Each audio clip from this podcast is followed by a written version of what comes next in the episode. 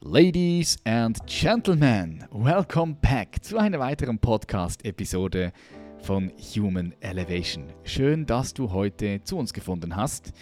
Wir haben Anja Graf zu Gast bei uns. Sie ist Inhaberin, Gründerin und CEO von Vision Apartments, einem Immobilienunternehmen mit über 2000 Liegenschaften und einem Anlagevolumen von über 402 Millionen Euro. Außerdem ist sie als Investorin tätig. So war sie beispielsweise bei der Hölle der Löwen hier in der Schweiz mit dabei. Wir sprechen heute mit Anja, was sie angetrieben hat, ein solches Imperium aufzubauen, wie sie das gemacht hat und mit was sie sich heute so beschäftigt. Und natürlich möchte ich auch von ihr wissen, wie sie so die Zukunft sieht. Ich freue mich, Sie heute mit dabei zu haben und ich hoffe, dass auch dir dieses Gespräch richtig viel Freude macht und du einiges an neuen Perspektiven und Blickwinkeln für dich mit nach Hause nehmen kannst. Lass uns die liebe Anja begrüßen. Herzlich willkommen bei uns in der Show, Anja Graf. Ja, wir sind bereits auf Sendung. liebe Anja, hallo, herzlich willkommen hier bei uns. Hallo, Patrick. Oder respektive, ich bin ja hier bei euch, muss ich sagen. Ne? ja, sozusagen. Ich bin in einem Studio von euch. Wie viele Studio habt ihr mittlerweile, europaweit? Ja, um die 2000. 2000 Studios? Ja. Wow, krass. Ja, hat sich was entwickelt. Hat sich was entwickelt. Ich habe mich so gefragt, als ich mich mit dir beschäftigt habe, wie fühlt sich das so an, wenn du heute, November 2021, blickst du zurück auf diesen Tag, wo du diesen Impuls, diese Idee gehabt hast, dieses Unternehmen zu gründen, Vision Apartments. Und du blickst heute zurück und du siehst so, 2000 Apartments haben wir europaweit. Wie fühlt sich das für dich an? Ja, irgendwie krass, weil äh, wenn mir das jemand damals gesagt hätte, dass ich dann, gut, sind jetzt schon über 20 Jahre her, dann eben äh, dann mit einem Portfolio mit 2000 Apartments europaweit vor ihm dastehe, dann hätte ich ihm das wahrscheinlich echt nicht geglaubt. Ist ja nicht geglaubt, ne? Nein. das ist krass, weil es ist einmal ist schön zu sehen, wenn du selbst damals gedacht hättest, ja, vielleicht hättest du es gar nicht geglaubt, oder? Weil es ist viel mehr möglich, als dass man glaubt, oder? Eigentlich so, würdest du sagen? Ja, vor allem es war ja wie irgendwie, ich habe das ein bisschen aus Verzweiflung Division gegründet, weil ich hatte ja vorher ein anderes Business, das irgendwie nicht ganz so erfolgreich war. Mhm. Und ich hatte dafür ja auch dann die Schule geschmissen und ähm, ja, irgendwie äh, brauchte ich da eine neue Perspektive. Darum heißt die Firma auch Vision, weil das war dann wirklich meine neue Vision. Und ähm, ja, äh, es ging mir auch nicht darum, jetzt ein Riesenportfolio von Apartments aufzubauen, sondern es ging mir einfach darum, irgendwie weiterzumachen in meinem Leben damals, ja. Mhm, wow. Wie alt warst du da damals, Sonja? Ja, da war ich etwa 19. 19. Und kannst du mal vielleicht für all die Leute, die jetzt noch nie von dir gehört haben oder von dir gelesen haben, für all die Zuschauer und Zuschauerinnen mal uns kurz mitnehmen in diese Zeit. Du warst damals 19, du hast gesagt, da hat etwas nicht funktioniert. Ja, also ich das? hatte ja ein, ein Business, das ich doch auch sehr intensiv neben der Schule betrieb. Das war eine Modelagentur, das war die 90er Jahre. Diese Modelbranche war da so gehypt und ja. Da haben wir auch mit ein paar Kollegen auch mitgemacht, hatten eine Agentur, ein paar Models, Modeschauen gemacht und so weiter und so fort. Und ähm, ja, habe dann auch wegen dieser Agentur eben, ich war damals noch im Wirtschaftsgymnasium, ähm, haben das einfach gestoppt, weil ich habe gedacht, dass diese Agentur nicht super erfolgreich ist. Das hat ja, das hat zu tun, weil ich da noch von der Schule gebremst werde. Ja. Aber irgendwann stand ich natürlich da mit einem Business, das nur so halbwegs funktionierte und wo ich nicht, ich sag so, ich wollte auch nicht dorthin, wo dieses Business wirklich gut funktioniert, weil das, da ist man dann sehr schnell im Escort-Business und so weiter. Mhm. Und das war für mich einfach keine Alternative. Also ähm, hab, musste ich mich mit diesen Modeschauen über Wasser halten und mit äh, Editorials und, und diesen Katalogen, äh, was ja eigentlich Geld in dieser Branche damals, also auch heute noch bringt oder brachte. Und ähm, die Kataloge sind dann damals abgewandert nach äh, Südafrika vor allem. Also die hat man nicht mehr im Studio gefilmt, die hat man dann in dieser Open Space äh, mit diesem schönen Licht, was halt dort unten herrscht. Äh, Kapstadt oder ja, so. Genau, ja, wunderschön.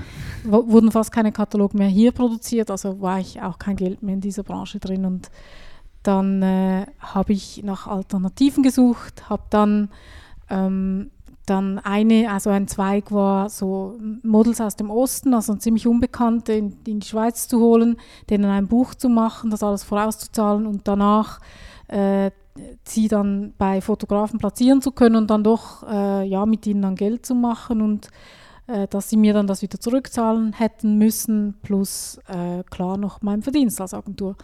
Aber ähm, ich konnte die Leute natürlich nicht in irgendwelche Hotels unterbringen, also war viel zu teuer. Mm. Ähm, also habe ich Alternativen gesucht und eigentlich keine gefunden und habe dann eben begonnen, diese Zimmer selbst einzurichten für diese Models, die dann damals aus dem Osten kamen. Und ja, so hat dann das damals irgendwie begonnen. Und plötzlich habe ich dann gemerkt, irgendwie dieses äh, Zimmerbusiness, das war wirklich ein Zimmerbusiness. Was hast, du da, was hast du da, wie hast du diese Zimmer genommen? Hast du die gemietet? War ich, was waren das für Zimmer? Ja, das war ein bisschen auch die Büro, Büroräumlichkeitenkrise damals in den 90er. Ähm, allgemein die Immobilienkrise. Da, war, äh, da gingen die Zinsen auf 7% hoch und mhm. also das war wirklich eine Krise damals. Und viele Büroräumlichkeiten standen leer. Und ich habe dann oben an einer alten Garage, also nein, die Garage war modern, aber oben hat es alte Büroräume, die irgendwie niemand nutzte. Ähm, die habe ich dann gemietet und den Besitzer dazu gebracht, mir auch eine Dusche einzubauen und eine Küche. Hatte dann da meine elf Zimmer und habe dann die, also hat das alles begonnen. Und dann habe ich Anfragen gehabt von auch äh, ich sage jetzt irgendwelchen, zuerst einfach Fotografen, also die, die mich kannten, hey, wenn ich, also die normalerweise ihre Zeit in Paris oder Mailand verbrachten, dann, hey Anja, wenn ich in Zürich bin, kannst du mir nicht so ein Zimmer vermieten und und und. Und irgendwann plötzlich kamen sogar Leute von der ABB, von, ich glaube sogar von der Credit Suisse, und haben gesagt, hey, wir haben da gehört, sie haben doch so Zimmer. Und ich so, oh, ja, eigentlich, ich weiß nicht, ob Ihnen das gefällt, das ist mir so eine Wege. Dann haben zwei Herren von der ABB wirklich so zwei so Zimmer gemietet, das war lustig und die haben sich dann auch ganz wohl gefühlt unter diesen Models. Aha. Ja, und irgendwie, klar. so, kam, so kam dann dieser Gedanke, hey, diese Zimmervermietung, das könnte eigentlich irgendwie noch, noch, noch was werden. Und habe dann so ein bisschen geswitcht, habe dann parallel diese Vision eben gegründet, habe dann begonnen, äh, auch mehr Räumlichkeiten zu finden. Ich habe in Migano im Kreis 4 äh, habe ich dann ein altes Apartment, rund, heruntergekommenes so Personalhaus, damals von der Mövenpick-Gruppe, ja. äh, konnte ich dann äh, mieten. Habe das dann komplett äh, renoviert, also innen renoviert natürlich. Dann ging ich ins Brockenhaus, habe ein paar Möbel geholt und so. Dann hatte ich wieder 30 Zimmer mehr zum Vermieten. Dann ging und so ging es weiter, bis ich dann, äh, ja, bis dann da echt ein Business draus wurde. Ich habe immer noch ein bisschen Modelvermittlung gemacht daneben, aber irgendwann habe ich dann das ein bisschen an den Haken gehängt, weil einfach auch eben dieses Zimmervermietungsbusiness wurde auch sehr intensiv. Man musste da, mhm. ich hatte noch keine Angestellten, ich musste da irgendwie, klar, Monats Anfang dann oder Monatsende dann äh, die Mieten einkassieren, weil das waren die meisten Leute, die haben von Hand ins, in den Mund gelebt, oder? Wenn man da zu spät mhm. kam, dann war dann das Geld schon weg. Ja, und äh, ja, so hat sich das entwickelt und ich habe dann in eineinhalb Jahren habe ich dann ein Business aufgezogen und haben mir 280.000 Franken Umsatz gemacht, eigentlich aus nichts, aus Anmietung, bisschen Pinselrenovation und Weitervermietung, ja. Okay, wow, das ist eine tolle Geschichte. ähm, mir sind ein paar Sachen aufgefallen. Also erstens sagst du, das war eigentlich gar nicht geplant, sondern es ist mehr so ein bisschen zu dir geflogen, würdest du jetzt im Nachhinein sagen wahrscheinlich. Ja. Du warst hauptsächlich fokussiert auf dieses Model-Business, ähm, hast aber gemerkt, so, ja, ist vielleicht schon nicht diese Richtung, in der du langfristig tätig sein möchtest. Ja. Und hast dann so diesen Impuls, diese, diese also dieser Impuls, der da gekommen ist, genutzt und hast angefangen, eine Brücke zu bauen. Das heißt, du hast nicht direkt gesagt, okay, ich, ich, ich cut jetzt das, das, das Model-Business, sondern es ist so ein fließender Übergang gewesen. Ist das richtig? Ja, das ist schon so, ja. Okay, cool. Und dann hattest du diese Vision und, und hast den Unternehmen, also dein Unternehmen auch mit, mit diesem Namen gebrandet, Vision, Vision ja. Apartments. Ja. Okay. Weil eben nochmal, ich brauchte diese Vision, um irgendwie, das Model-Business ging irgendwie nicht weiter, die Schule hatte ich schon geschmissen, konnte auch nicht mehr zurück. Und irgendwie brauchte ich wirklich so eine Vision und die habe ich ja dann schlussendlich auch gefunden. Mhm.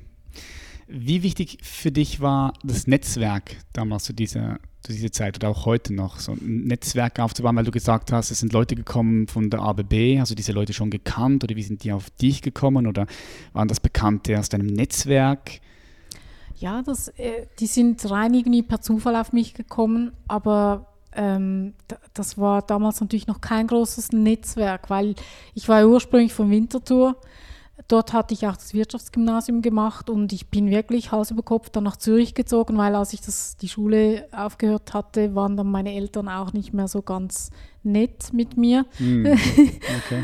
und, und da musste ich einfach weg. Ich, dann, ich ging dann wirklich in eines dieser Zimmer habe ich dann selbst gewohnt. Bist von zu Hause ausgezogen? Ja, sicher. Ja. Waren deine Eltern waren nicht happy über den Weg? Oder? Nein, gar nicht. Also die haben dann begonnen, mir irgendwelche andere Alternativen zu bringen, was ich eigentlich machen könnte, aber ich gehe nicht aus einem Gymnasium raus, um mein KV zu machen oder äh, irgendwas anderes. Also das, ich hätte sonst, wenn schon dann schon die Schule einfach weitergemacht. Mhm. Aber eben es ging ja nicht darum, dass ich die Schule nicht mehr machen wollte. Es ging einfach darum, ich wollte ein erfolgreiches Business mhm. ähm, haben oder gründe damals eben diese Modelagentur und das war eigentlich der Grund, wieso hatte ich einfach keine Zeit mehr für die Schule sozusagen.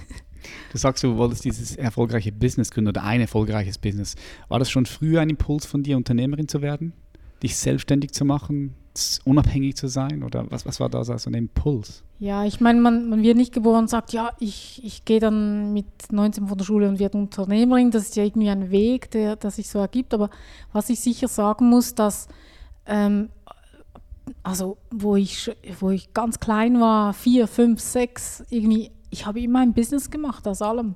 Yeah. Also wenn ich irgendein cooles, coole Steine auf der Straße gefunden habe, habe ich die gesammelt und ging die den Nachbarn verkaufen oder also probierte es zumindest. Dann habe ich irgendeine Zeitung gemacht, die ich dann äh, verkauft. Ja, das, das war nur, ich habe sogar als mittelmäßige Schülerin so äh, Gimmi-Nachhilf-Kurse äh, offeriert und also ja. wirklich alles Mögliche. In welchem Fach denn? Ähm, also das, das waren so eigentlich keine Nachhilfe, das waren Gimmi-Vorbereitungskurse für die Leute, die ins Gimmi wollten. Mm, und das gibt es ja so okay. drei ja, Monate vor der Prüfung oder so habe sogar sowas äh, angeboten. und äh, einfach, das hat mir unheimlich Spaß gemacht, so, so irgendein, ein, an einem Konzept zu arbeiten. Und dann, wenn man das ja dann schafft, ähm, das zu verkaufen oder, oder, oder, keine Ahnung, was Geld davon zu machen, dann merkt man, das funktioniert. Mhm. Das ist halt, oder das Geld ist gar nicht wichtig, aber nur so sieht man in, de, in dieser Welt, in der wir leben, äh, dass das halt funktioniert. Mhm. Ja, du kannst wahrnehmen, dass du selbst wirksam bist, dass du dir etwas vornimmst und, und dass das einfach auch umgesetzt wird. Und das gibt dir dann natürlich auch Selbstvertrauen, Stärke und das ist ein gutes Fundament mhm. dann für, ja. für ein erfolgreiches Business. Mhm. Cool. Was würdest du sagen, jetzt zurückblickend, was waren die, welche Kombination aus Fähigkeiten haben dich so erfolgreich gemacht, wie du heute bist? Äh, ja, ich denke, ich bin ein sehr unabhängiger Mensch. Also ich eben, du, du, hast vorhin Netzwerk angesprochen. Ich bin nicht jemand, der denkt, oh, mein Netzwerk ist vielleicht noch zu wenig groß, vielleicht sollte ich noch warten, an meinem Netzwerk arbeiten, äh, bis ich mich dann selbstständig mache. Sondern äh, für mich, ich gehe immer den direkten Weg. Oder ich, ich, ich brauche ja nicht das Netzwerk, ich brauche, ich will irgendetwas umsetzen und da gibt es eins, zwei, drei und das ergibt das Resultat und dann mhm. konzentriere ich mich auf 1, 2, 3 und nicht auf irgendetwas anderes. Also ich bin so ein sehr zielgerichteter Mensch. Ich kann auch fast jähzornig werden, wenn etwas nicht gerade sofort funktioniert. Also ich, äh, ich gebe auch nicht auf. Also es kann ja was funktionieren, aber es hat dann schlussendlich doch nicht funktioniert. Aber dann hat man vielleicht gemerkt, was man eben, wie man es eben nicht tun sollte. Und dann gibt es dann vielleicht drei weitere Möglichkeiten, wie man es tun könnte. Und die mhm. probiere ich dann alle aus. Und ich bin auch sehr hartnäckig dahinter. Und ich lasse mich auch nicht so schnell aus der Ruhe bringen. Ich bin sicher mit einem sehr guten Selbstwertgefühl geboren worden, denke ich. Mhm. äh, ja, ich, äh, ich glaube an mich und ich, äh, ich, ich denke, ich habe auch eine Fähigkeit, so Leute zu begeistern, die dann auch mitmachen, weil das ist auch wichtig, oder mhm. dass man wirklich ein gutes Team hat, die, die einem helfen. Und zwar nicht nur, wenn man eine große Firma ist, ich meine jetzt nicht nur das Management-Team, dort ist natürlich besonders wichtig, aber ich glaube auch schon, wenn man frühzeitig eben so von der Schule geht und irgendetwas macht, dass man Leute um sich herum hat, die einem wirklich irgendwie an einem glauben. Ja. Eben, ich glaube, darum habe ich instinktiv dann auch gesagt, nein, ich, zieh, ich muss hier ausziehen bei meinen Eltern, weil die haben ja logischerweise nicht an mich geglaubt. Mhm. Und die dann den ganzen Tag um mich herum zu haben, das hätte mich irgendwie vergiftet. Ich glaube, es mhm. hätte mir die ganze Energie geraubt. Also mhm. aus diesem Grund, dann, dann bin ich halt auch jemand, der das schafft, dann halt diese, die halt nicht zu meinem Konzept passen oder zu meinem Weg, die lasse ich halt dann liegen und äh, gehe halt dann mit anderen oder mit mir selbst weiter. Und ich glaube, das ist sehr wichtig, wenn man, wenn man erfolgreich, wer erfolgreich werden möchte. Mhm, ja, auf jeden Fall, das sehe ich auch so. Ich finde es super spannend, wie du das zurückblickend reflektierst und sagst, ja, damals bei mir zu Hause, meine Eltern, du hast dich irgendwie so ein bisschen vielleicht runterziehen lassen, weil deine Eltern in diesem Moment vielleicht auch nicht an dich geglaubt haben, nicht glauben konnten, weil sie vielleicht einfach nicht das sehen konnten, was du sehen konntest. Ne? Und dann hast du gesagt, okay, du machst hier den Cut und gehst deinen eigenen Weg, damit du dich unabhängig machst von, von, diesen, von dieser diesen Bad Vibes, sage ich jetzt mal. Ne? da haben nämlich viele, viele Leute, merke ich immer wieder, haben Schwierigkeiten, sich davon loszulösen. Nicht nur von den Eltern in jungen Jahren, aber auch vom Umfeld, vom Umfeld. Wenn sie merken, die glauben nicht an mich, die ziehen mich runter. Es ist schwierig für viele Leute, mhm. sich da loszulösen. Hast ja. da, wie, wie, wie, hast du das gemacht? Dieses, dieses Loslassen. Eben, ich denke, es ist ein bisschen halt meine Konstellation. Ähm, das macht mir nicht so, das macht mir nicht viel Mühe, wie vielleicht, äh, wie es anderen Menschen machen würde. Ähm, ja, aber eben der Punkt ist schon wichtig. Ich denke vielleicht noch, noch zu dem, es gibt auch viele ähm, im Umfeld, die vielleicht sogar so intelligent sind, um zu sehen, dass das ein Potenzial hätte, was jetzt diese Person da machen will oder machen wird.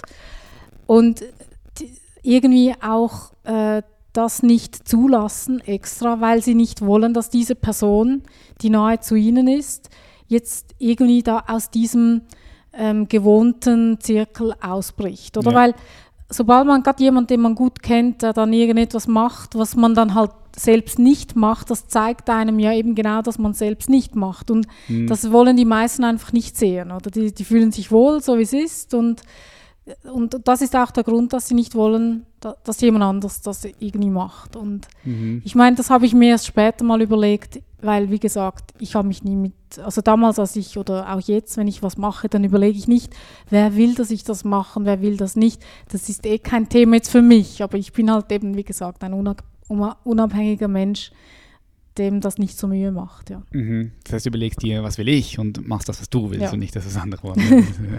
okay, klar. Ähm, ich denke, das ist auf jeden Fall der, der gesunde Weg, jetzt ohne egoistisch zu sein. Ne? Ähm, egoistisch ist ja auch so ein Wort, äh, es ist schlecht oder gut. Ich denke, da gibt es verschiedene Schichten von Egoismus, verschiedene Perspektiven.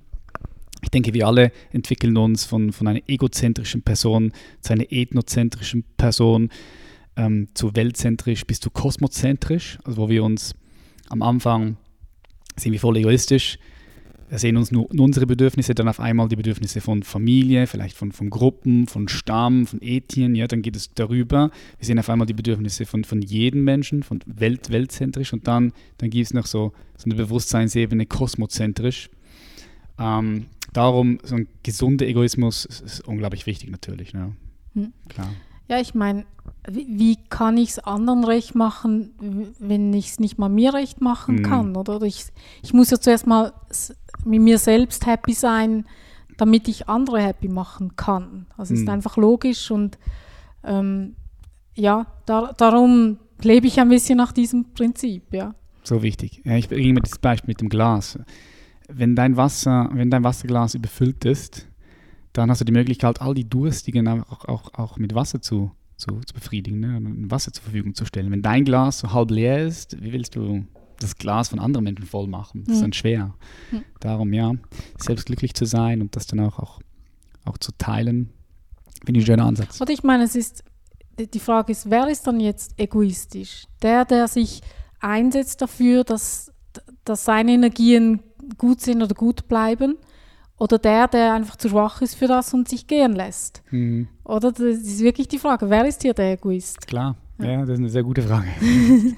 Definitiv. Es braucht ja auch Anstrengung. Es ist ja nicht so, dass du, ja, dass du da irgendwie, ähm, dass das von selbst kommt. Du musst dich ja immer wieder auseinandersetzen mit etwas. Du musst mhm. das dann wieder ajustieren und und und. Du musst irgendwie dafür kämpfen manchmal auch. Und mhm. das braucht Energie. Mhm. Was machst du heute noch? Was ist heute deine Rolle jetzt bei, bei Vision Partner?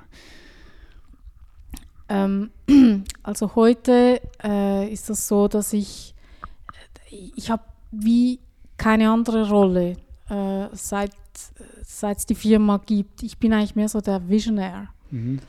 Also ich bin mehr die Person, die halt immer mit den neuen Ideen kommt oder auch eben zum Teil neue Designs oder ich bin halt einfach mehr der, der so, der ein bisschen in die Weite blickt zum nächsten Horizont.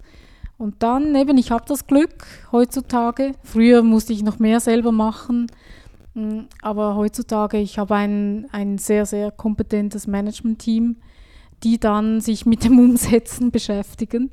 Mhm. Also ähm, ein bisschen weniger am Umsetzen jetzt gerade selbst aktuell. Ne? Ja. Praktisch. Ja, hast die, du hast die guten Leute reingeholt in das Unternehmen, die für dich umsetzen. Genau, ja.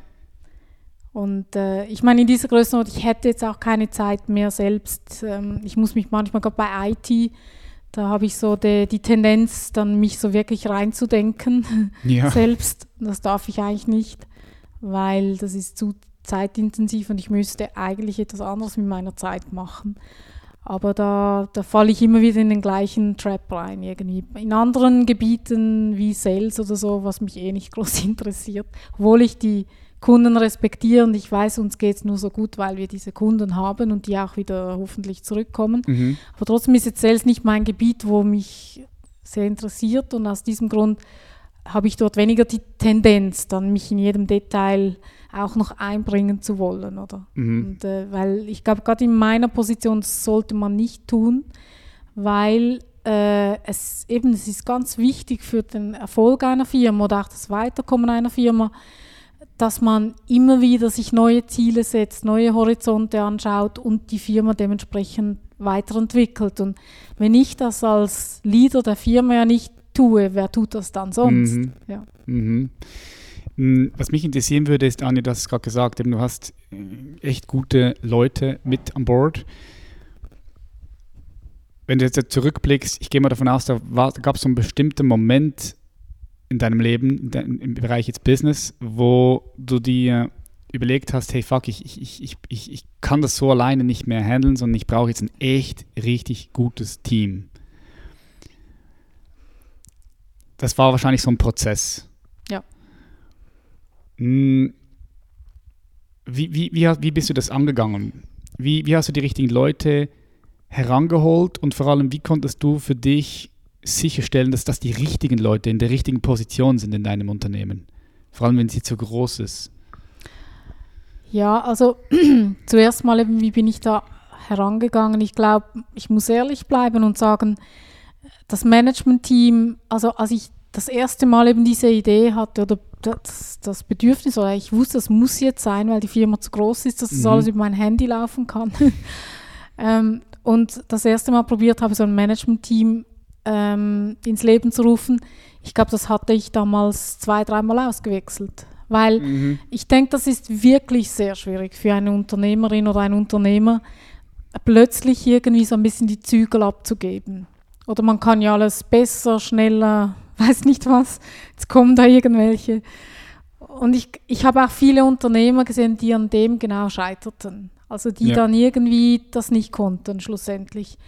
Ich habe es anfänglich auch nicht gekonnt, muss ich ehrlich Also ich hatte viele Dispute, frustrierte Manager, die wieder gegangen sind oder die gehen mussten oder was auch immer.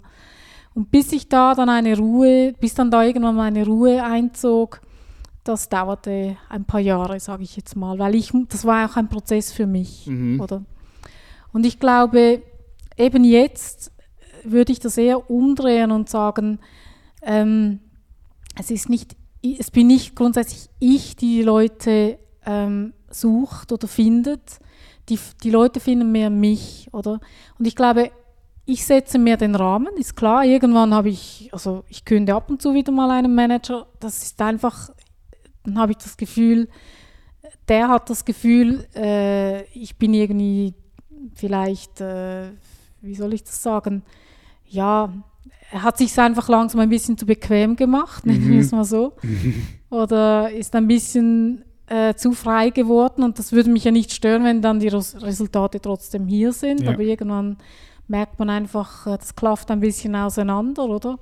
Und Resultate stimmen auch nicht ganz. Da muss man sich auch, also dann trenne ich mich auch wieder mal von einem Manager. Aber grundsätzlich glaube die Leute, die, finden mich und die fühlen sich dann auch wohl in dieser Konstellation mit mir. Und ich glaube, da ist dann jeder CEO oder jeder, ich sage jetzt mal, eben Unternehmer oder was auch immer, hat halt seinen eigenen Stil oder einen anderen Stil. Und ich denke, unser Stil in der Firma ist sehr, sehr dynamisch. Es braucht sehr flexible, sehr intelligente Leute. Also intelligent, damit sie mit mir umgehen können. Mhm, okay. Und ähm, ja, flexibel und dynamisch, weil eben ich setze die Horizonte und wenn ich halt, äh, also ich komme vielleicht von einer Reise zurück und habe neue Ideen, dann erwarte ich, dass diese neuen Ideen jetzt sofort eingebracht, umgesetzt werden. Mhm. Und das interessiert mich nicht, an welchen äh, Zielen haben sie jetzt gearbeitet. Dann müssen alle flexibel irgendwie das Ziel halt irgendwie ändern. Äh, ob das gut ist oder nicht, weiß ich nicht, aber ich glaube, Vision ist einfach so. Und da, da fühlt sich auch nicht jeder wohl in diesem Umfeld. Also, aber die, die sich wohlfühlen, die bleiben und ich glaube, mit, mit denen bringt man dann schon sehr gute Resultate hin. Ja. Mhm, okay.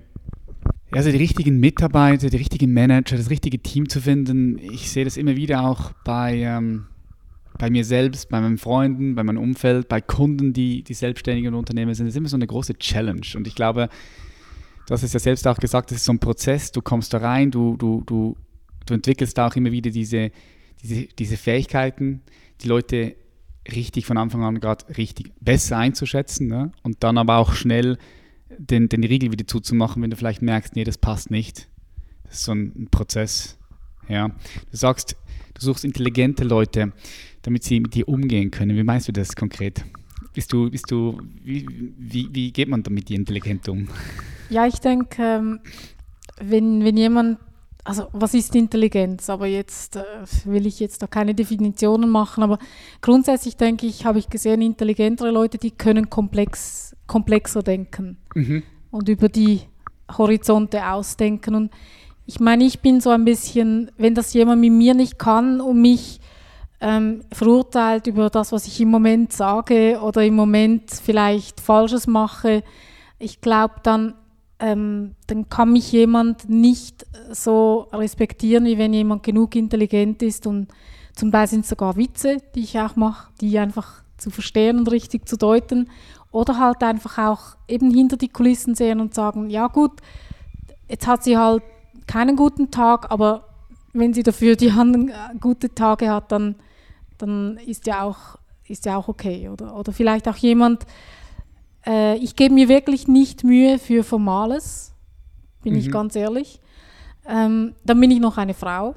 Das ist halt so im Business. Das ist, das ist einfach weniger ähm, eindrücklich, als wenn ich jetzt hier so ein, so ein Mann wäre oder mit ähm, großem Büro und zwei Empfangsdamen vorne und weiß nicht was ähm, ich habe überhaupt, ich habe nicht, ich habe nicht mal Büros. Oder? Wo ich bin, sitze ich in das Meeting, in ein Meetingzimmer, dann hole ich die Leute rein.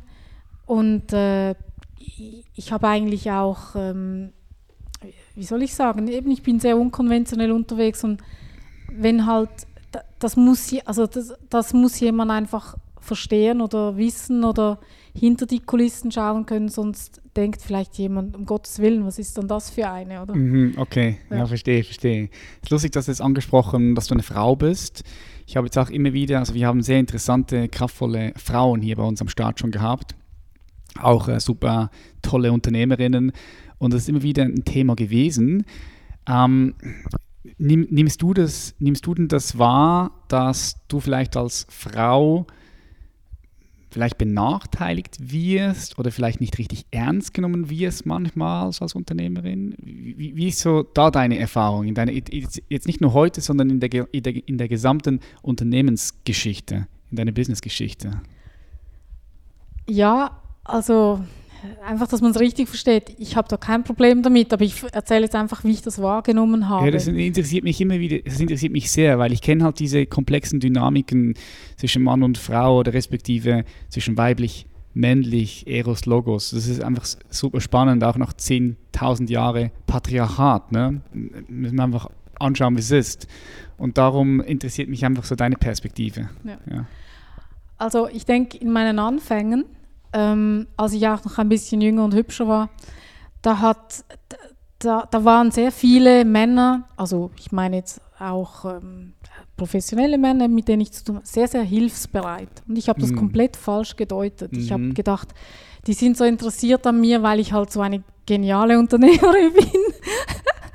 und irgendwann später habe ich herausgefunden, die waren wahrscheinlich mehr an mir persönlich interessiert. Mhm. Und ähm, jetzt, wo ich ein bisschen älter und Direktor bin, ist das weniger das Problem. Aber jetzt genau ähm, spüre ich, dass ja, dass irgendwie da schon eine gewisse Diskriminierung da ist. Wobei ich weiß nicht, ob das grundsätzlich ist, weil ich eine Frau bin, die sich nicht anpasst unbedingt. Also ich probiere nicht äh, wie ein Mann auszusehen und, und irgendwie keine Ahnung was, da mich irgendwie einzugliedern. Ganz im Gegenteil, ich bin einfach so, wie ich bin. Mhm. Und äh, es kann halt auch an dem liegen, dass das nicht so salonfähig ist jetzt vielleicht. Ähm, oder eben, es könnte an dem liegen, dass ich halt einfach eine Frau bin. Aber ich merke schon gewisse, ähm, dass, dass ich anders eben wie gesagt wahrgenommen werde als jetzt zum Beispiel, denke ich, wenn ich ähm, da als Mann auftreten würde.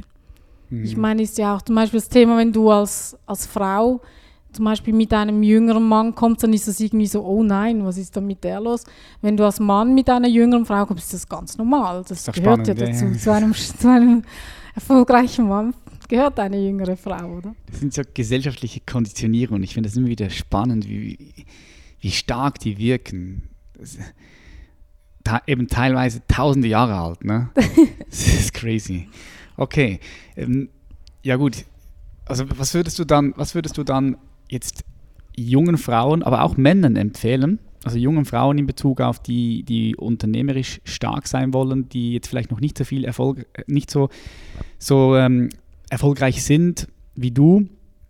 Wie würdest du empfehlen, damit umzugehen, mit diesen Dynamiken?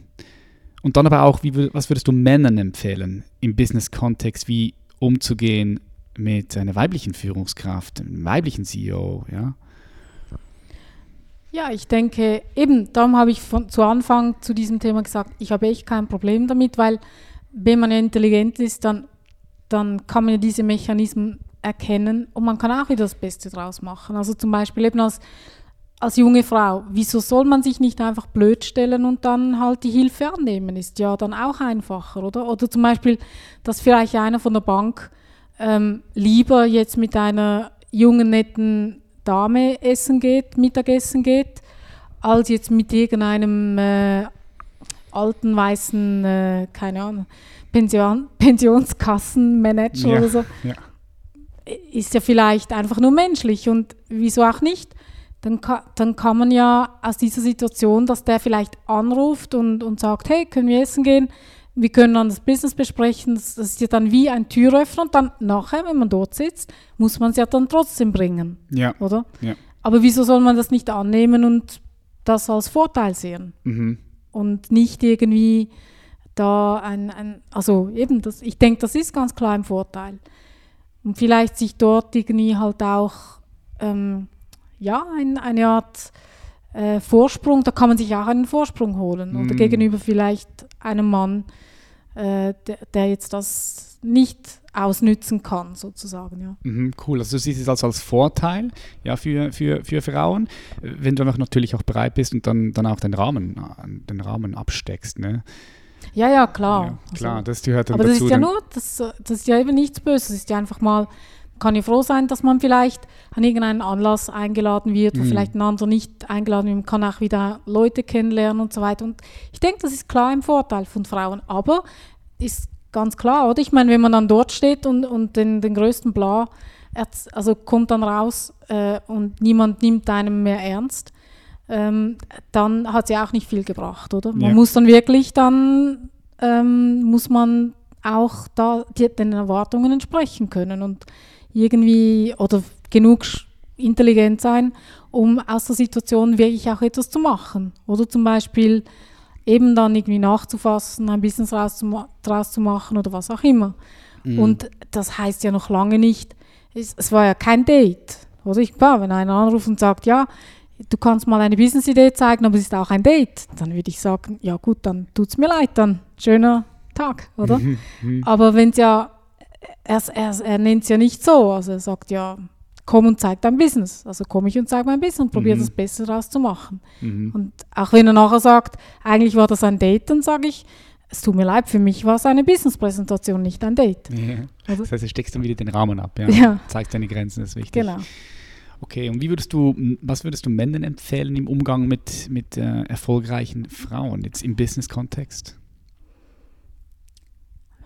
Das, das ist schwierig als jetzt als Mitarbeiter oder mehr als Sowohl als auch, also als, ja. als Manager, Mitarbeiter, Unternehmer. Also ich denke, klar, als ich 20 war, das war schwierig, zum Teil gerade so 20 Jahre, Jahre ältere Männer dann zu führen, das war wirklich schwierig.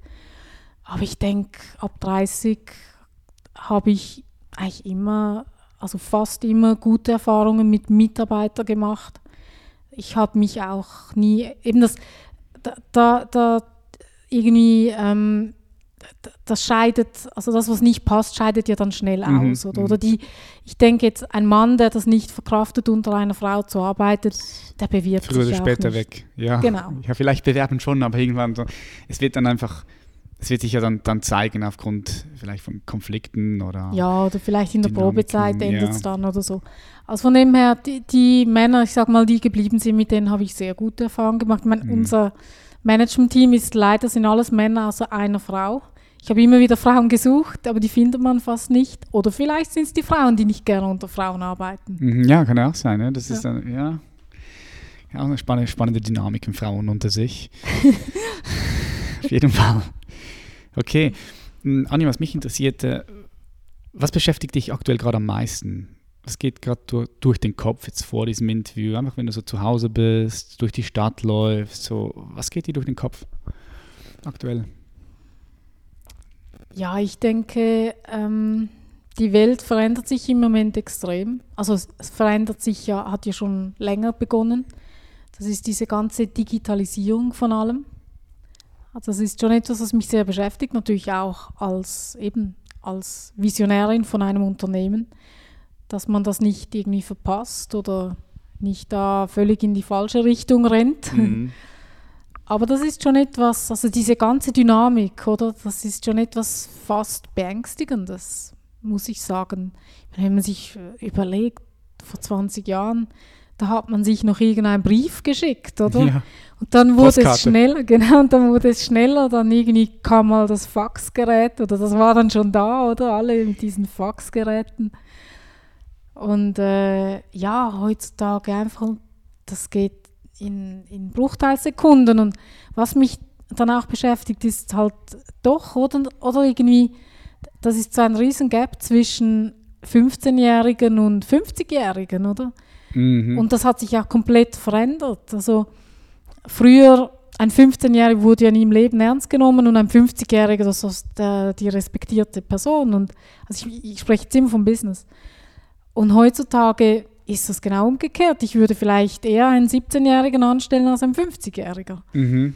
Weil einfach, das sind, gibt so viele neue Technologien und, und, und, äh, wo einer, der da nicht, also irgendwie dabei geblieben ist, der kann sich das gar nicht mehr, kann sich da gar nicht mehr eindenken.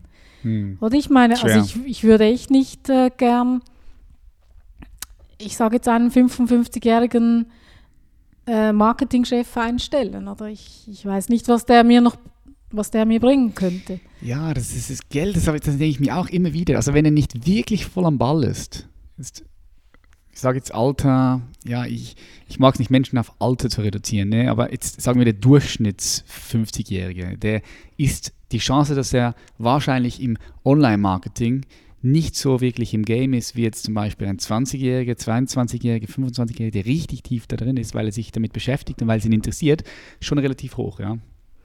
Ja. Ist so.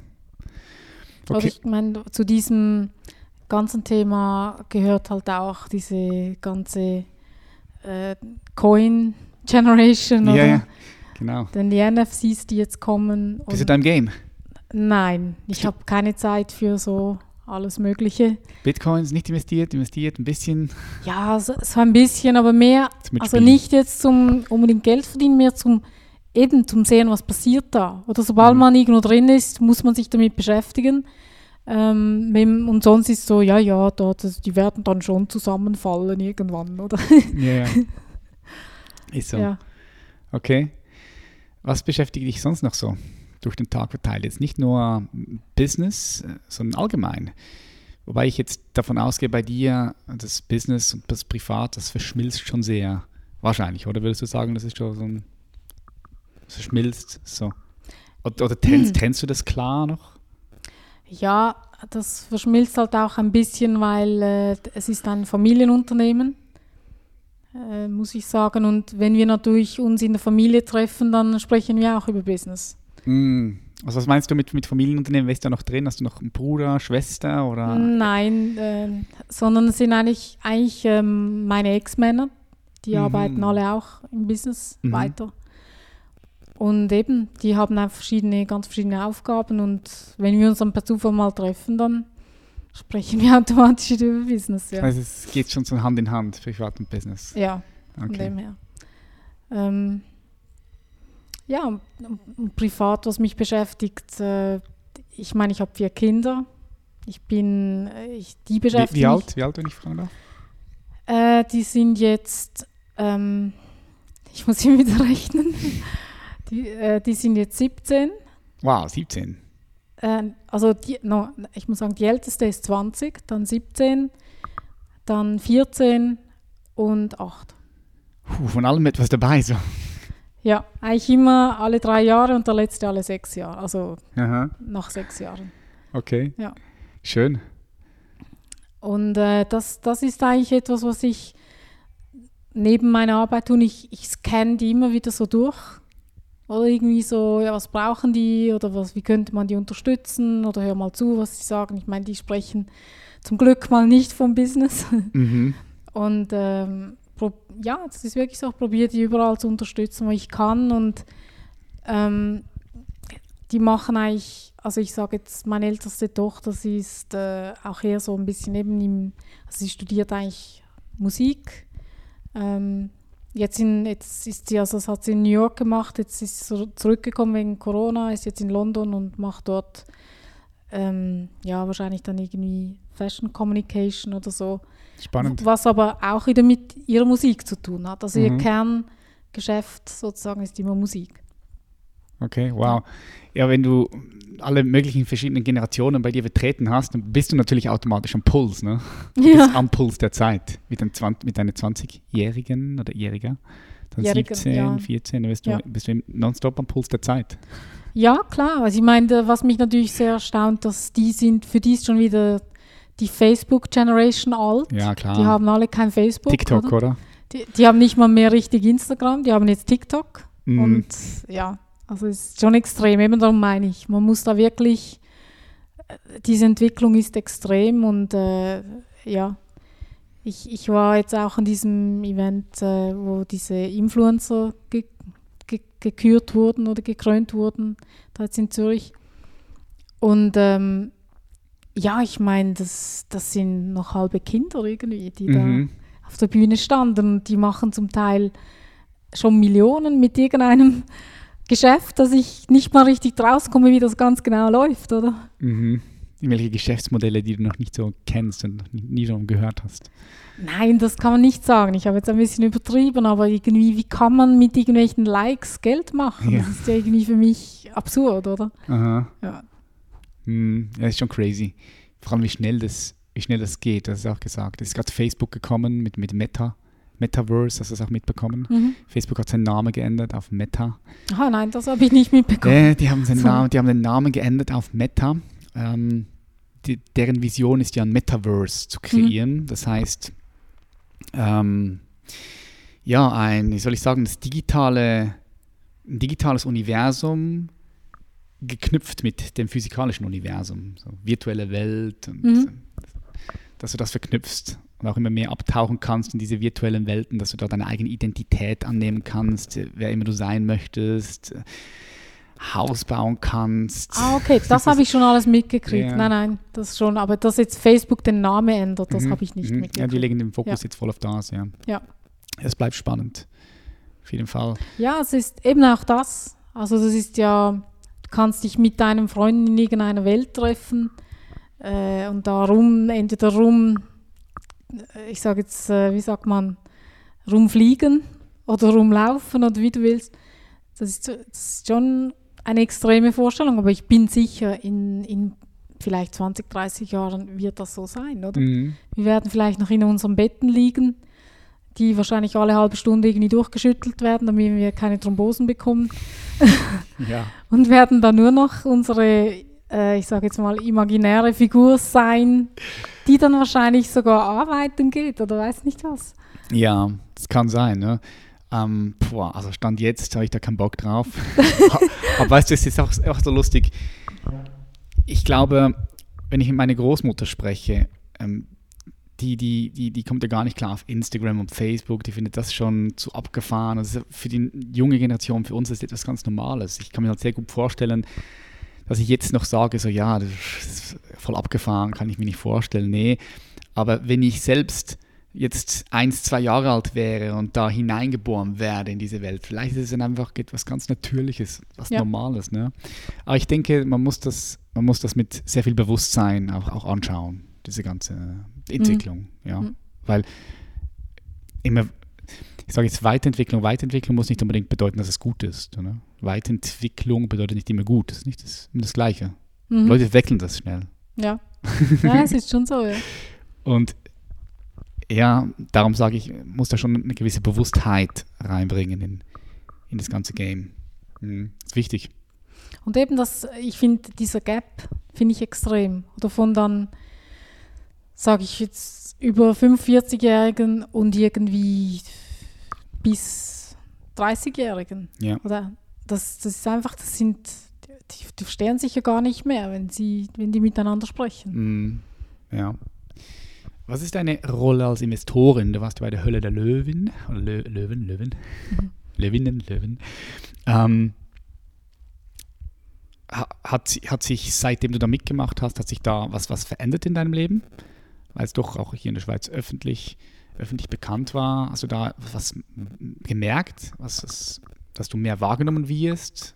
Um, oder würdest du sagen, nee, nicht, nicht groß gemerkt? Das würde mich noch interessieren, was nach wie vor deine Rolle jetzt ist als Investorin.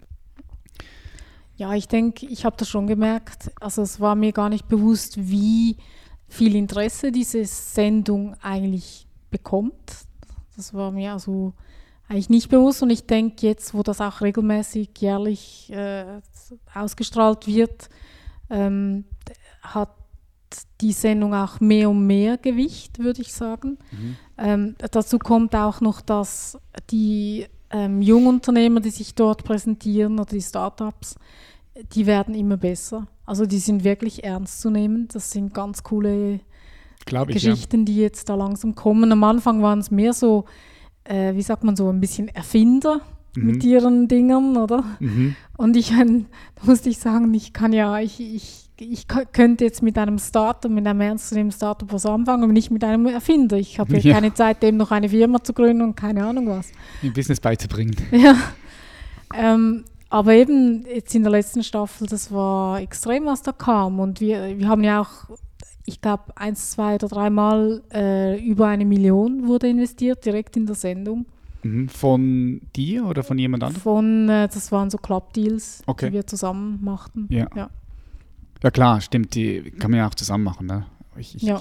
ich, ich bin da nicht so im, drin, ich habe das ein, zweimal gesehen. Mhm. finde die Sendung noch, noch gut. Mhm. Also ich finde nicht viele Sendungen, die im Fernsehen laufen, gut. Mhm. ja, aber ja. das ist mal eine, eine gute, gute Sendung, weil da kann man wirklich was lernen. Drauf, genau. Schaut, ne? ja. Und eben, das ist gerade auch ein bisschen das Stichwort, auch ich kann immer wieder etwas lernen. Auch das, denke ich, erweitert den Horizont von einem eingesessenen Unternehmer, mhm. Unternehmerin. Ähm, da, da gab es immer sehr viele Ideen, die ich wirklich äh, dann irgendwie auch selbst, äh, äh, wie soll ich sagen, brauchen konnte. Das, damit hm. will ich nicht sagen, ich will da irgendwelche Business kopieren oder so, aber das, äh, Impulse nehmen, einfach ja, Impulse, ja. Ja, super, ja. mega, klar. Und darum, ich finde das auch super spannend, eben jetzt als Investorin mitzumachen.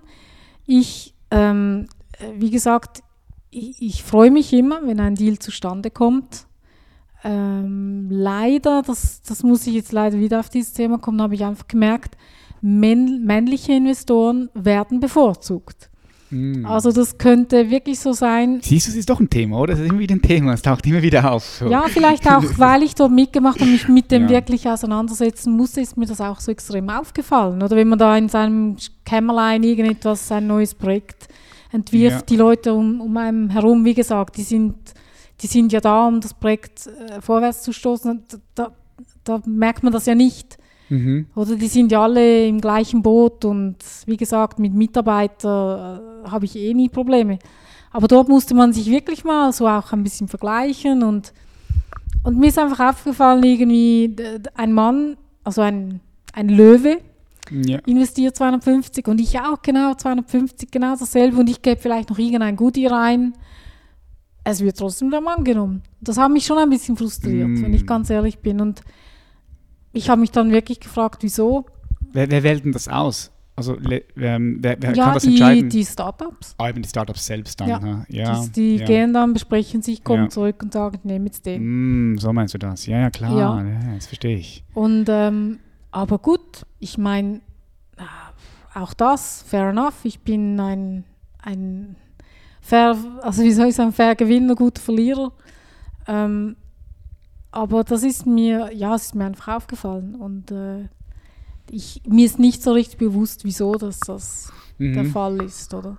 Er ist vielleicht einfach noch in den in so tief verwurzelt in unserem Unterbewusstsein, ja. dass wir einfach das glauben, Gefühl haben, ein Mann ist stärker ist, ja, oder kann halt mehr bewirken ja. oder keine Ahnung was. Weil, weil, weil natürlich auch prozentual mehr Männer Unternehmen haben. Ne? Das ist einfach auch pro prozentual aktuell mhm. jetzt noch. Ne? Ich denke, das wird sich äh, massiv ändern auch in, in, der Zukunft. Da bin ich mir sehr sicher, dass es in zehn Jahren, auch schon vorher, auch ganz anders aussehen wird. Wer mhm. weiß, wie es aussehen wird in 30, 40, 50, ja. 100 Jahre. Stell dir mal vor. Ja, okay. Mhm.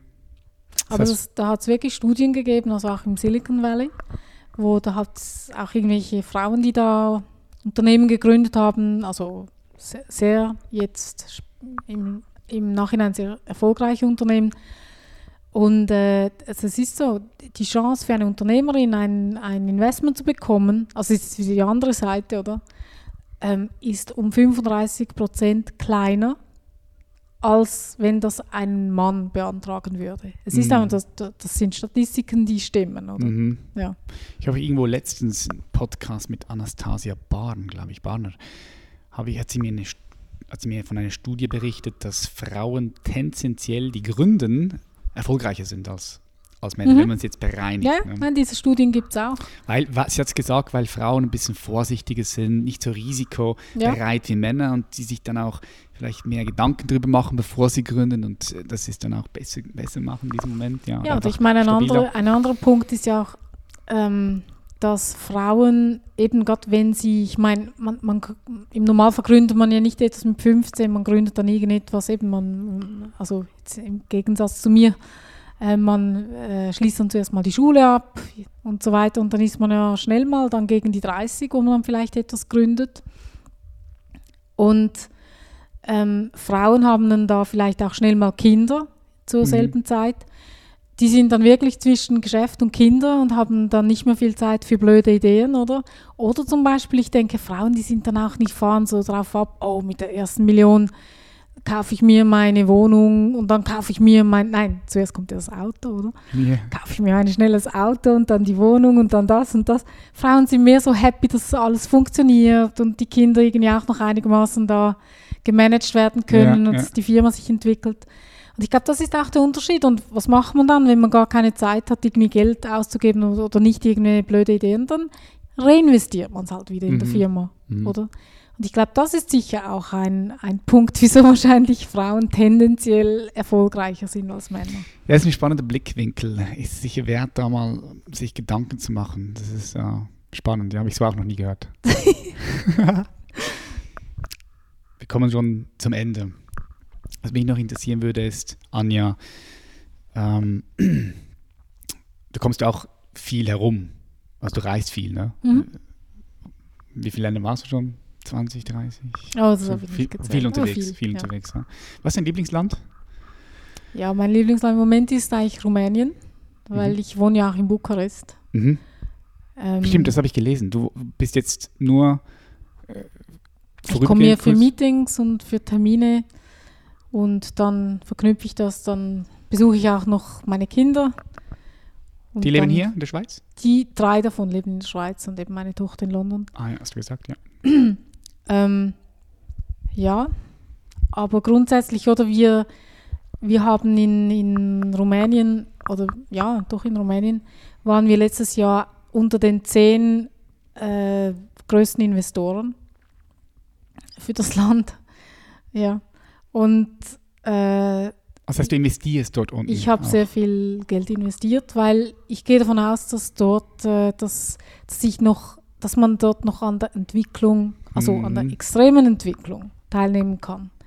Mhm. Ähm, also von Immobilien, wir sind ja im Immobiliengeschäft. Und darum habe ich jetzt ein paar Immobilien gekauft dort unten, ja. Und darum bin ich auch dort, um wirklich, äh, ja, das natürlich, ich meine, man kann etwas kaufen und wenn man es nicht entwickelt, dann bringt es auch nicht viel. Man muss dann wirklich dahinter und das Ganze entwickeln. Ja. Und das mache ich eigentlich täglich dort unten, ja. Okay, das heißt, viel Fokus von dir wird dort ja, dorthin gelenkt. Im Moment, ja. Okay, spannend. Ja, du kommst viel herum, reist viel. Hm, wenn du jetzt mal dir vorstellst, du schaust die Welt von der Vogelperspektive, schaust runter vom Mond, siehst all diese verschiedenen schönen Farben, blaue Ozean, die gelben, orangen Wüsten, die grünen Regenwälder und du siehst diese 7,8 Milliarden Lichtpunkte, diese, diese Menschen hier, so als Kollektiv. Was glaubst du denn, was braucht der Mensch aktuell am meisten aus deiner Perspektive? Was würde dem Menschen gut tun? Was braucht er jetzt gerade? Eben, ich denke, gut tun würde eine Entschleunigung sozusagen, oder? Dass man nicht, äh, dass man sich nicht in diesem, diesem Hamsterrad fühlt, dass man morgens aufstehen muss, irgendwo hingehen muss, irgendetwas machen muss, wieder zurückkommen muss. Aber ich glaube, da ist ja mit diesem Homeoffice und so, das ist ja auch ein bisschen, das ist ja, ich glaube wirklich eigentlich das, das Positive vom, von dieser ganzen Corona-Epidemie. Mhm dass sich die Leute, viele Leute begonnen haben, Gedanken zu machen und ein bisschen aus ihren Hamsterrädern gefallen oder gesprungen sind. Und äh, ja, und jetzt auch ein bisschen die, vielleicht grundsätzlich die Werte ein bisschen in Frage stellen, ja.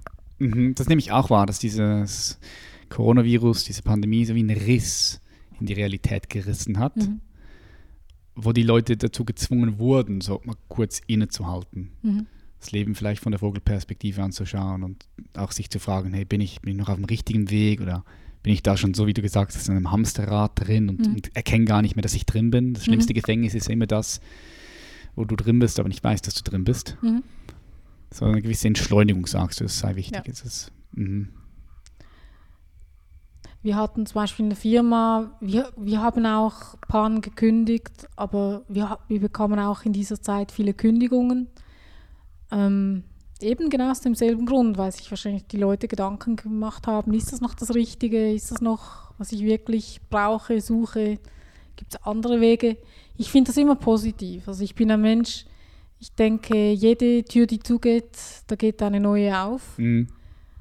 Und ich denke, das, das würde vielen gut tun, sich irgendwie so alle fünf Jahre mal alles ein bisschen in Frage zu stellen. Mhm. Ja, machst du das persönlich auch? Wie, wie, wie, gehst du da vor? Hast du da eine Struktur in deinem Leben, wo du sagst, so, hey, einmal im Jahr, da gehe ich auf eine einsame Insel, mach gar nichts? Oder wie, wie machst du das? Machst du das überhaupt? Ja, ich denke, eben so als Visionär machst du das ja täglich irgendwie. Und du, ja, du, du, ich, ich stelle die, die Weichen privat wie auch geschäftlich eigentlich täglich neu. Und das ist dann mehr, also dann bin ich auch nicht die, die dann noch sagt, ah, ich möchte jetzt nicht mehr, sondern das sind dann die anderen, die dann eben nicht mehr mitmögen oder nicht mehr mitwollen oder keine Ahnung was. Und dann gibt sich dann, dann gibt sich halt, ergibt sich dann irgendwann wieder eine Änderung irgendwo, sei es im privaten oder sei es im geschäftlichen Leben. Und ähm, eben, ich finde, ich finde das wirklich positiv, weil man bleibt flexibel und man, man, man stellt vieles wieder in Frage. Man, ich bin auch ein Typ, ich möchte, wenn ich Fehler gemacht habe, möchte ich die im nächsten Mal auch verbessern. Also ich möchte die Fehler, die gleichen Fehler mindestens nicht nochmal machen. Mhm. Und das gibt einem dann einfach immer wieder Chancen, oder? Die, ja. die spannend sind. Mhm. Auf jeden Fall. Gibt es gerade jetzt so ein Thema und Bereich in deinem Leben, Anja, das würde mich noch interessieren, wo du sagst, das interessiert dich sehr stark und da möchtest du dich weiterentwickeln? Da möchtest du tiefer eintauchen?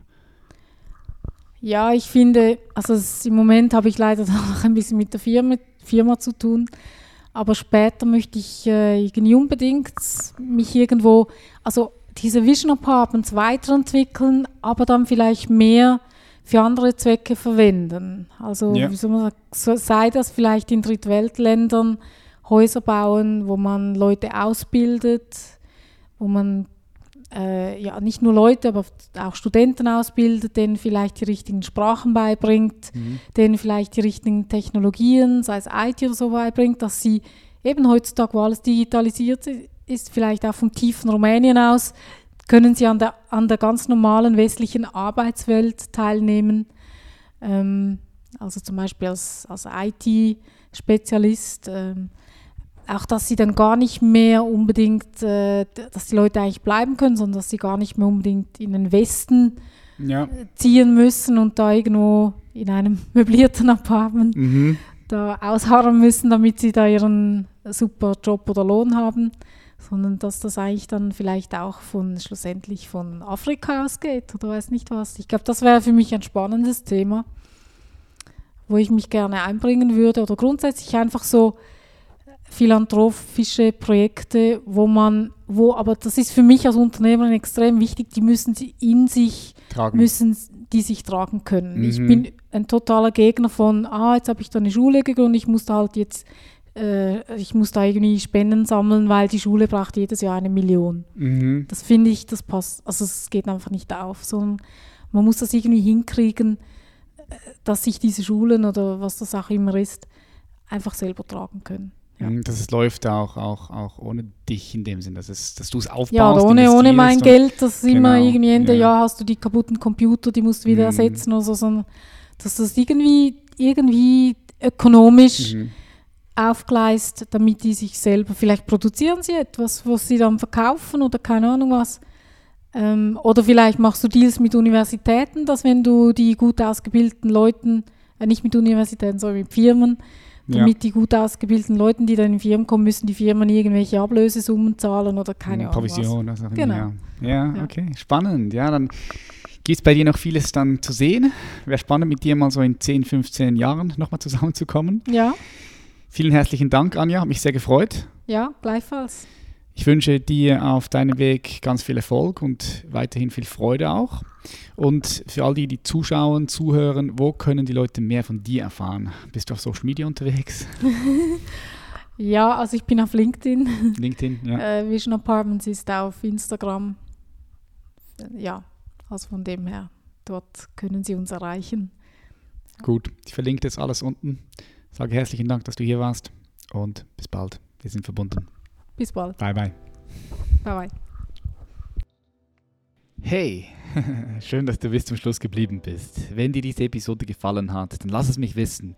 Teile diese Episode mit deinen Liebsten auf deinen sozialen Plattformen. Berichte ihnen über diesen Podcast, sodass wir noch mehr Menschen erreichen können und unsere Community nach wie vor weiter wächst und wir alle voneinander von tollen Inhalten profitieren können. Falls du jemand bist, der mit innerer Unruhe und Rastlosigkeit immer mal wieder zu kämpfen hat, und du dich nach innerem Frieden und Freiheit sehnst, wenn du dich selbst verwirklichen möchtest, dann lade ich dich dazu ein, dir bei uns ein kostenfreies Klarheitsgespräch zu buchen. Denn in diesem Klarheitsgespräch wird unser Experte mit dir eins zu eins anschauen, wo gerade du stehst und was dann die nächsten Schritte sind, um eben diese ersehnte Freiheit, diesen inneren Frieden in dir zu finden, sodass du dich dann mit deinem ganzen Potenzial selbst verwirklichen kannst. Dieses Klarheitsgespräch ist kein Verkaufsgespräch, das sage ich immer wieder. Selbst wenn du etwas kaufen wollen würdest, ist das in diesem Gespräch gar nicht möglich. Es geht wirklich einzig und allein darum, dir in diesen 20 bis 30 Minuten absoluten Mehrwert zu geben. Weil wir sind davon überzeugt, dass wenn wir dir in diesen 20 bis 30 Minuten for free Mehrwert geben und du siehst, dass wir echt gut darin sind, in dem, was wir machen, dass du dann auch irgendwann vielleicht Lust hast, mit uns längerfristig zusammenzuarbeiten. Und falls das von unserer Seite her auch passt, weil wir sagen, hey, ja, du bist ein cooler Typ, eine coole Typin, mit dir können wir uns vorstellen, zusammenzuarbeiten, dann wird das dann allenfalls in einem weiteren Schritt nochmal angeschaut. Ich freue mich also von dir zu hören und wir sehen uns in der nächsten Episode. Vergiss nicht, diesen Podcast auch zu abonnieren. Hier auf Spotify, auf iTunes oder wo auch immer gerade du jetzt reintunst. Wir sehen uns in der nächsten Episode. Bis dann. Macht Schlaf. Dein Patrick. Bye, bye.